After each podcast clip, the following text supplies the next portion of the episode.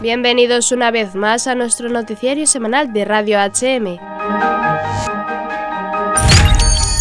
Esta semana les saludamos Cheyenne Arcas y María Fra.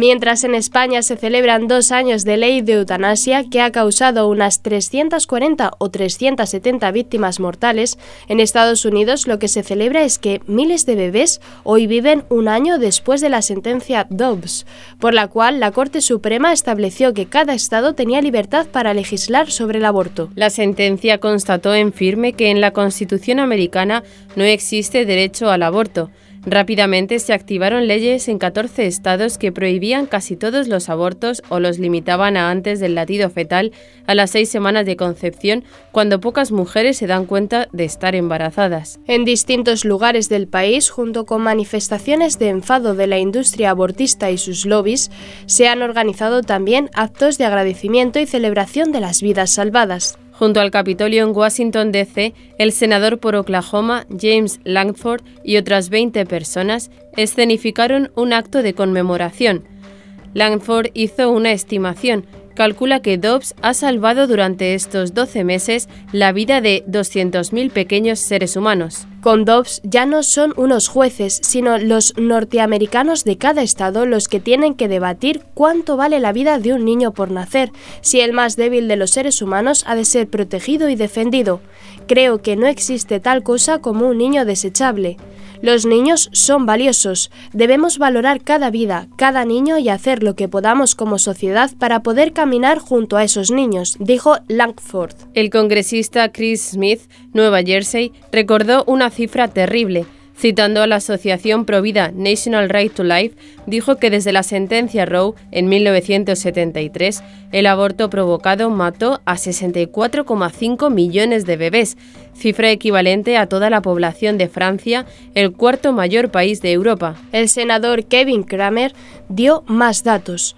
Para mi pequeño estado, Dakota del Norte, un estado de menos de 800.000 personas, estimamos, según los datos, que las vidas salvadas cada mes ascienden a más de 90 por mes, dijo Kramer. El obispo Michael F. Barbich de Arlington, portavoz de los obispos norteamericanos para Asuntos Provida, ya emitió el 6 de junio un mensaje celebrando el primer aniversario de la sentencia Dobbs, declarando: Tenemos mucho que celebrar. En el texto proclama: por la gracia de Dios, el reinado nacional de casi 50 años del aborto a petición ha llegado a su fin. Roe vs. Wade, una plaga aparentemente insuperable en nuestra nación, ya no existe. Durante el año pasado, mientras algunos estados han actuado para proteger a los niños no nacidos, otros se han movido trágicamente para consagrar el aborto en sus leyes, promulgando políticas de aborto extremas que dejan a los niños vulnerables al aborto, incluso hasta el momento del parto. Queda trabajo por delante, no solo cambiando las leyes, sino ayudando a cambiar corazones, con una fe firme en el poder de Dios para proclama el texto de Barbich. La tarea que tenemos por delante comienza con el conocimiento de la verdad y nuestro coraje para hablarla y vivirla con compasión, dice el texto, que anima a la solidaridad radical con las mujeres que enfrentan un embarazo inesperado o desafiante y haciendo todo lo posible para brindarles el cuidado y el apoyo que necesitan para recibir a sus hijos. Como se ve, tras Dobbs, la Iglesia de Estados Unidos no reduce, sino que aumenta su esfuerzo por ayudar a bebés, mamás y familias.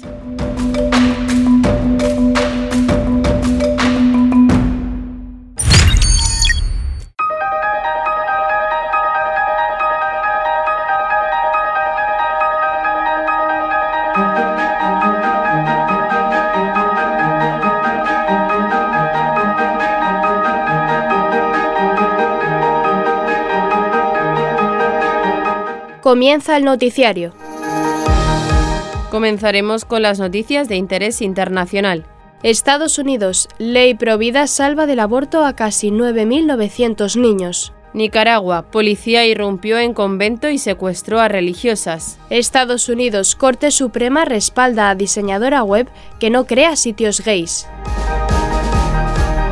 Pasaremos después a las noticias nacionales. Valencia será encuentro de expertos internacionales en archivística eclesiástica. El Fútbol Club Barcelona perdió más de 400.000 seguidores en Instagram. Arzobispo propone reflexionar sobre cuatro asuntos antes de votar. Y por último comentaremos algunas de las noticias más destacadas de la Santa Sede. El cardenal Ladaria defiende heroicamente la Humane Vitae. El equipo de cricket del Papa recorre España. La Virgen de Guadalupe es madre de todos los sacerdotes. Calendario de celebraciones del Papa Francisco en julio y agosto.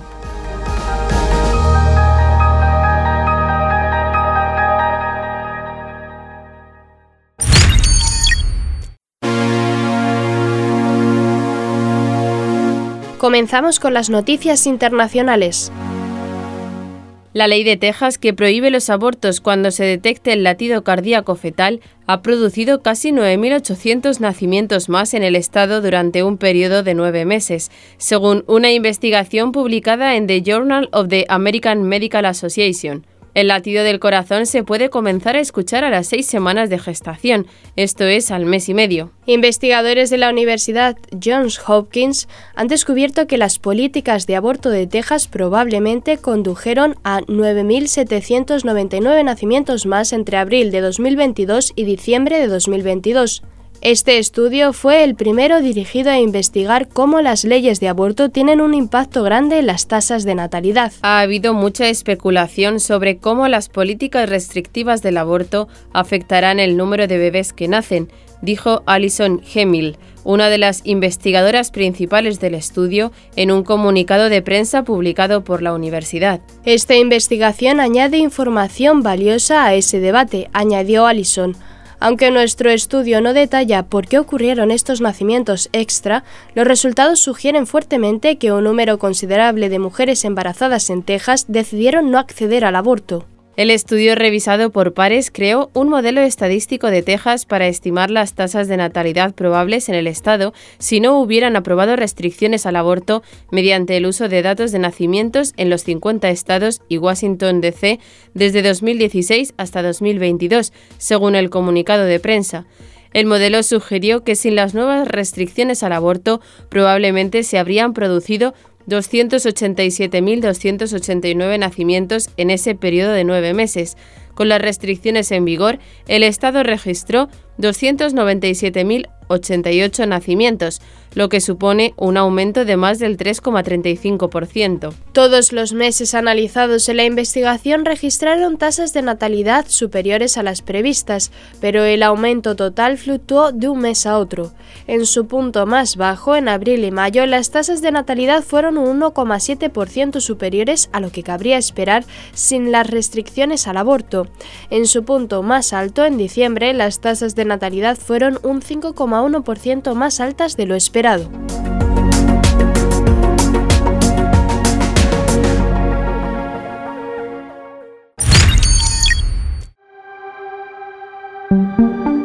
La abogada e investigadora Marta Patricia Molina denunció que la policía de la dictadura de Nicaragua irrumpió en un convento y secuestró a un grupo de religiosas. La autora del informe Nicaragua, una iglesia perseguida, que da cuenta de más de 500 ataques de la dictadura de Daniel Ortega contra los católicos en el país, realizó la denuncia el domingo 2 de julio. Los miembros de la policía sandinista irrumpieron como delincuentes a medianoche del domingo al lunes en la casa de las hermanas de la Fraternidad Pobres de Jesucristo. Ellas iban a dejar el país próximamente. Se las llevaron con rumbo desconocido. No sabemos nada de ellas, escribió Molina en su cuenta de Twitter. Espero respeten su vida y su integridad. Algunos guardias se quedaron en la casa donde ellas habitaban, agregó. Consultada este lunes 3 de julio, Marta Patricia Molina precisó que por ahora solo se sabe lo que ha compartido en sus redes sociales y que ya están en un lugar seguro en un país fuera de Nicaragua. De acuerdo al medio nicaragüense artículo 66, las religiosas iban a dejar Nicaragua la próxima semana, ya que las autoridades no les habían renovado el permiso para quedarse en el país. En un mensaje publicado este lunes, las hermanas dan gracias por sus años en Nicaragua y agradecen a quienes construyeron con nosotros la misión, haciendo posible llevar a Cristo a los pobres. Con estos sentimientos informamos que nuestras hermanas fueron enviadas para la misión del Salvador. Las hermanas de la Fraternidad Pobres de Jesucristo llegaron a Nicaragua en 2016 procedentes de Brasil, donde fueron fundadas por el sacerdote Gilson Sobreiro. También están presentes en países como Costa Rica, Guatemala y El Salvador. Este nuevo ataque de la dictadura de Ortega en contra de religiosas ocurre un año después de la expulsión de un grupo de misioneras de la Caridad, la congregación fundada por la Madre Teresa de Calcuta, que luego fueron acogidas en la diócesis de Tilarán, Liberia, en Costa Rica.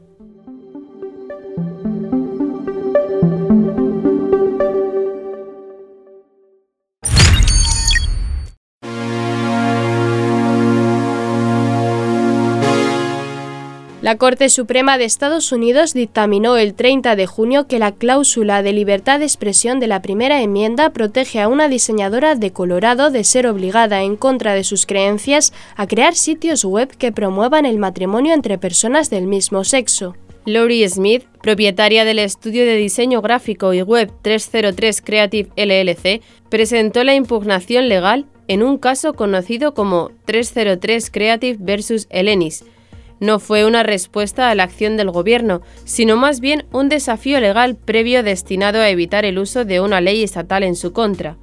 Smith, que cree que el matrimonio debe ser entre un hombre y una mujer, tiene un negocio de sitios web de bodas, pero según las leyes contra la discriminación de Colorado podría verse obligada a hacerlo para las uniones entre personas del mismo sexo. La ley contra la discriminación de Colorado incluye la orientación sexual y la identidad de género como clases protegidas, la consulta ante la Corte era si obligar a un artista a expresarse o permanecer en silencio viola la cláusula de libertad de expresión de la primera enmienda.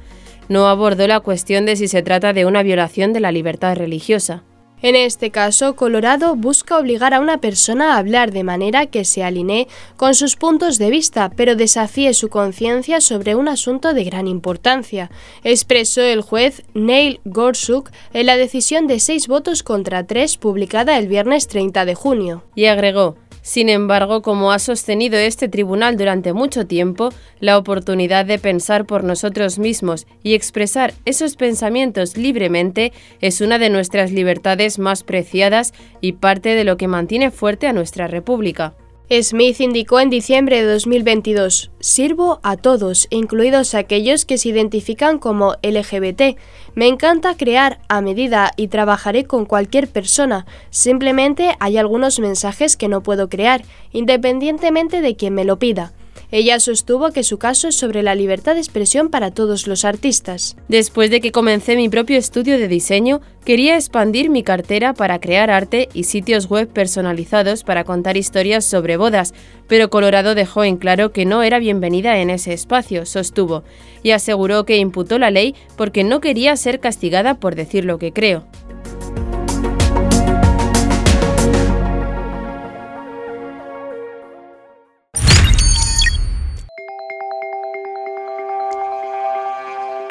Pasamos ahora a las noticias nacionales. Expertos en archivística de ámbito nacional e internacional se reunirán en Valencia del 11 al 15 de septiembre para participar en el Congreso organizado por la Asociación de Archiveros de la Iglesia en España que ha seleccionado la capital del Turia como sede para su próxima edición. Se trata de una asociación canónica pública de ámbito nacional vinculada a la Conferencia Episcopal Española fundada en 1971 para la defensa y conservación del patrimonio documental de los archivos eclesiásticos. Desde la década de los 70, esta asociación celebra un congreso en el que convoca a especialistas tanto del mundo universitario como del mundo de la investigación, así como a los propios expertos en archivística de la Iglesia para abordar diferentes aspectos relevantes en torno a los archivos eclesiásticos, especialmente los diocesanos, capitulares y parroquiales. Durante las jornadas del Congreso, que celebra su 33 edición, se abordarán diferentes aspectos sobre patrimonio. Una cita de ámbito internacional en el que está prevista la participación de archiveros y técnicos que trabajan en archivos eclesiásticos, tanto diocesanos como catedralicios, así como parroquiales, monásticos y de otras instituciones eclesiásticas, señala Vicente Pons, canónigo y director del archivo de la Catedral de Valencia. En las últimas décadas la realidad de los archivos ha variado en esta materia. Las imágenes, los grabados, la cartelería, por poner algunos ejemplos, han adquirido importancia en materia archivística. Lo mismo sucede con el soporte electrónico que en la actualidad se utilizan para almacenar y archivar muchos de los expedientes documentales que han abandonado el formato papel por el soporte informático. Todo esto requiere unas condiciones de conservación, unas prácticas concretas de gestión y una formación complementaria que hasta ahora los archiveros no habíamos tenido en cuenta, señala Vicente Pons. También está previsto durante las jornadas analizar de manera especial algunos aspectos sobre algunos patrimonios hasta ahora poco visualizados, como el patrimonio inmueble o inmaterial, como por ejemplo las campanas y sus toques, tan importantes todavía en la actualidad. Por otro lado, hay que destacar el patrimonio de las fiestas, las costumbres y tradiciones en torno a cada celebración festiva de la que se conservan documentos históricos, sin olvidarnos del patrimonio musical, que es muy importante para la configuración histórica y artística de cada época y que se conserva en abundancia en los archivos de la Iglesia, destaca Pons.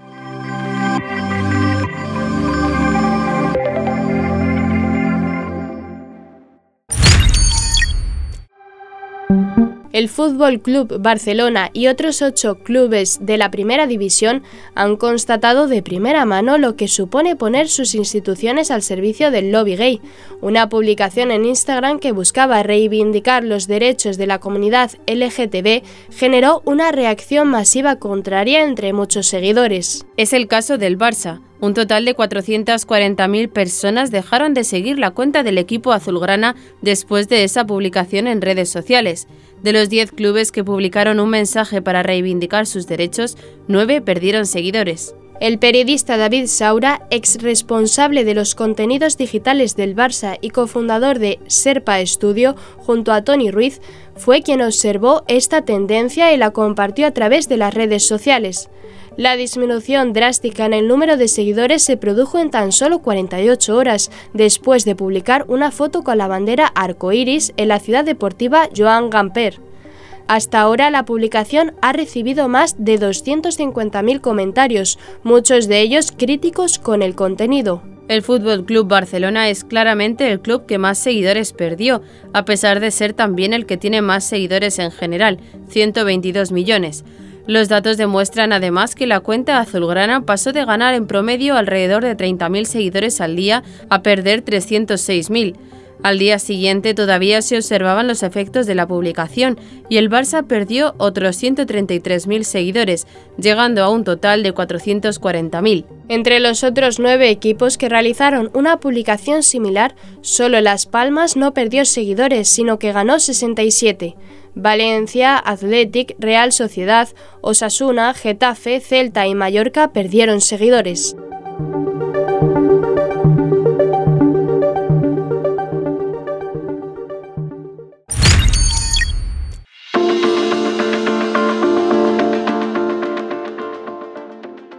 El arzobispo de Valladolid, Monseñor Luis Argüello, invita a tener en cuenta cuatro grandes asuntos ante la celebración de elecciones generales del próximo 23 de julio. En una carta titulada Una nueva llamada a las urnas, el prelado recuerda a los ciudadanos ante los próximos comicios que no es legítimo mirar hacia otro lado y pide caer en la cuenta de que la participación en la vida política no se acaba cuando depositamos nuestras papeletas en una urna, sino que debe ser un compromiso mantenido en la vida En su carta se dirige a los candidatos para pedirles que nos traten como personas adultas y que no persigan comprar nuestro voto con promesas. Seguidamente pasa a enumerar los asuntos que a juicio del arzobispo merecen una especial atención. Resumimos aquí los cuatro puntos, comenzando por el invierno demográfico, donde Monseñor Argüello pone el foco en este drama que los sociólogos denominan invierno demográfico, que afecta de forma especial a España. Este concepto fue acuñado por el sacerdote belga padre Michael Soyans para referirse a la situación en la que se produce un envejecimiento y un descenso drástico de la población. En España, la edad media de la población se sitúa en los 44 años y el número medio de hijos por mujer es de 1,09 según el Instituto Nacional de Estadística. En este contexto, el arzobispo invita a conocer cuáles son las propuestas para favorecer la vida, qué comprensión de la persona, de la diferencia sexual se tiene, qué valor se da a la paternidad y la maternidad, cuáles son las circunstancias de vivienda o las condiciones laborales que pueden favorecer o dificultar la natalidad. En segundo lugar, el prelado propone prestar atención a la situación del estado del bienestar, un asunto que a su juicio tiene mucha repercusión en diversos ambientes, entre ellos la educación, la sanidad y los servicios sociales. El tercer gran asunto citado por el arzobispo de Valladolid se refiere a la salud democrática y en concreto a lo referido a la organización del Poder Judicial y a asegurar la independencia de los jueces, una cuestión que considera de gran importancia. Monseñor Argüello pide además prestar atención a los que llama puntos de alarma de la vida social en los que está seguramente concentrado el sufrimiento de muchos. Entre ellos se encuentran el suicidio, los accidentes laborales, los homicidios o la inmigración. El arzobispo de Valladolid concluye su carta recordando a los ciudadanos que no podemos esperarlo todo de la política. Hay vida social, vida cultural, vida relacional más allá. A los políticos, por su lado, les pide no quieran solucionar todos los problemas de la existencia, pues algunos se deben abordar desde categorías diferentes al corto, al medio o al largo plazo, como las que tienen que ver con el sentido de la vida o bien con la dimensión religiosa de la existencia.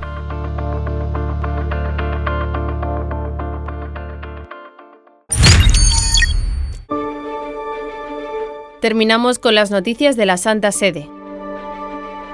El hasta ahora prefecto del Dicasterio Vaticano para la Doctrina de la Fe, el español jesuita cardenal Luis Francisco Ladaria Ferrer, pronunció una conferencia el pasado mes de mayo en el Congreso organizado en Roma por la Cátedra Internacional de Bioética Jérôme Lejeune sobre la encíclica del Papa San Pablo VI acerca de la vida humana, el amor conyugal y la procreación publicada en 1968, Humane Vitae. En esta conferencia titulada Humane Vitae como encíclica audaz y profética, su vigencia hoy, hizo una defensa del texto de Pablo VI que hoy parece arruinado y sin sentido, que necesita evolucionar porque las gentes del siglo XXI ni la entienden ni la viven. Para el cardenal Ladaria, la Humane Vitae significa una visión antropológica integral sobre el amor y la sexualidad humana, entendida según el plan de Dios, que 55 años después de su publicación sigue proponiendo una verdad excelsa, negada en cambio por décadas de antropología anticonceptiva que ha dividido esa visión unitaria.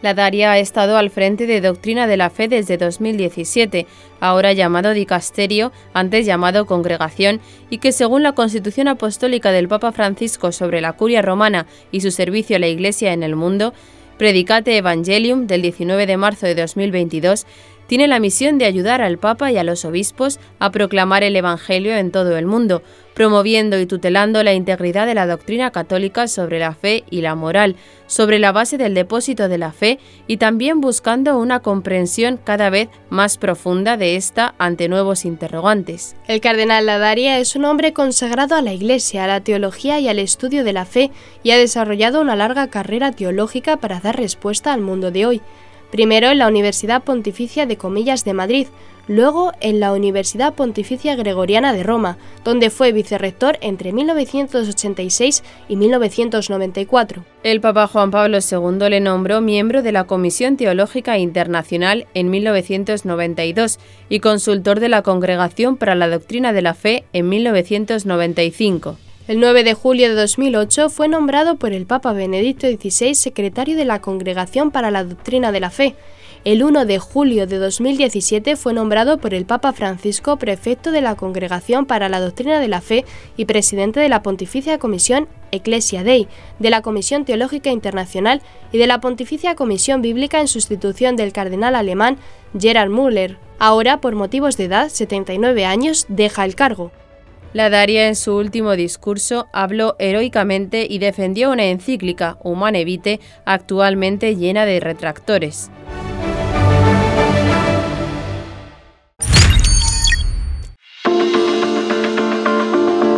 El equipo St. Peter Cricket Club, que desde el 26 de enero forma parte de la Atlética Vaticana, la asociación oficial de la Santa Sede, estará en España del 3 al 12 de julio para vivir una experiencia de peregrinación deportiva de fraternidad, espiritualidad y solidaridad. Alicante, Murcia, Málaga y Granada serán las cuatro paradas en España y cuatro serán también los partidos del noveno Light of Faith Tour del equipo de cricket. Como en las ediciones anteriores en Gran Bretaña, Argentina, Kenia, Portugal y Malta, el combinado alternará partidos con encuentros con realidades sociales, culturales y eclesiales locales, implicando a los más pobres y apoyando el diálogo ecuménico e interreligioso a través del deporte. En España no faltarán visitas a cárceles y momentos de espiritualidad, en coordinación con las diócesis para testimoniar y compartir los auténticos valores del deporte, especialmente a los más jóvenes y a las personas con discapacidad. Es muy esperado el abrazo en Alicante con la comunidad de la Clínica de Rehabilitación Neurológica UNER. En las distintas localidades el equipo del Papa será recibido por las autoridades civiles, siendo especialmente significativo el encuentro con el arzobispo de Granada, Monseñor José María Gil Tamayo. Forma parte del equipo vaticano una treintena de sacerdotes y seminaristas que estudian en Roma en las universidades y colegios pontificios. Proceden en particular de la India y Sri Lanka. Los capitanea el padre Eamon O'Higgins de Irlanda.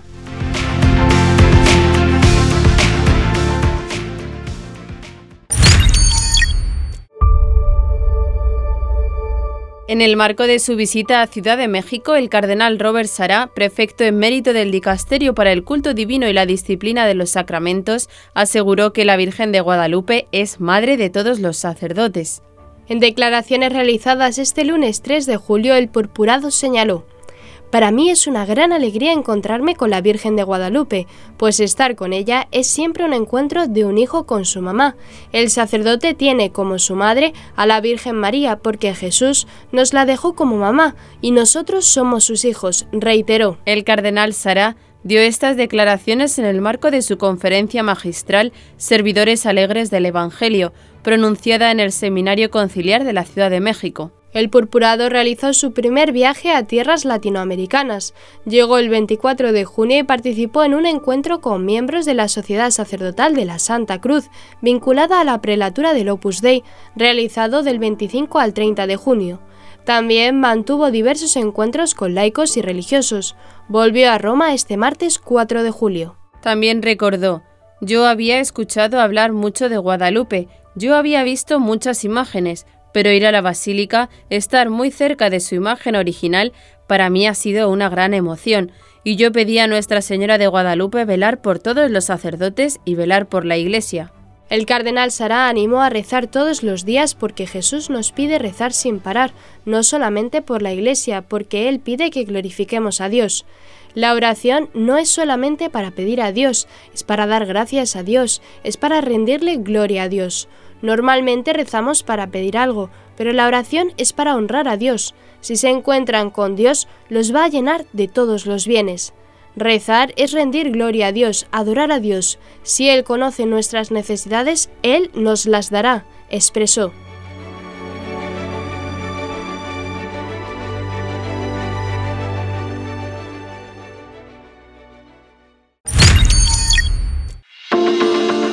La Oficina de las Celebraciones Litúrgicas Pontificias publicó el calendario de las ceremonias del Santo Padre para julio y agosto.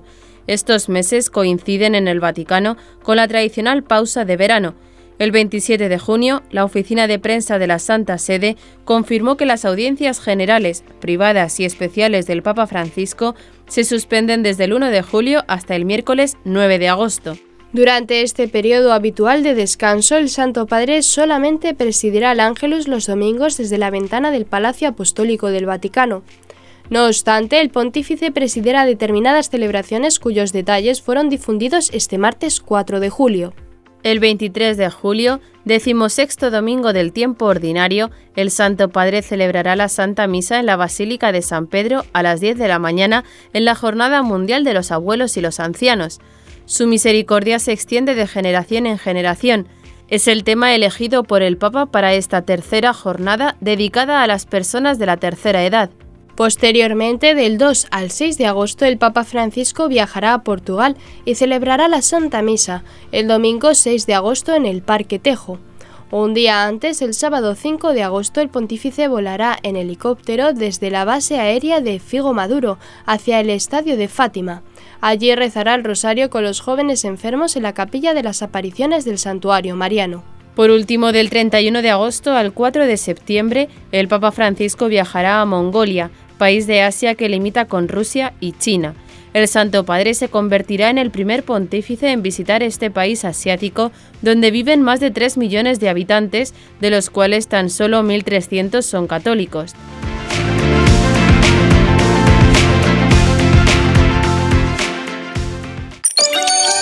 Y hasta aquí nuestro informativo semanal. Esperamos que haya sido de su agrado. Recuerden que pueden seguir escuchándonos siguiendo el resto de nuestra programación en directo a través de la web www.radiohm.net.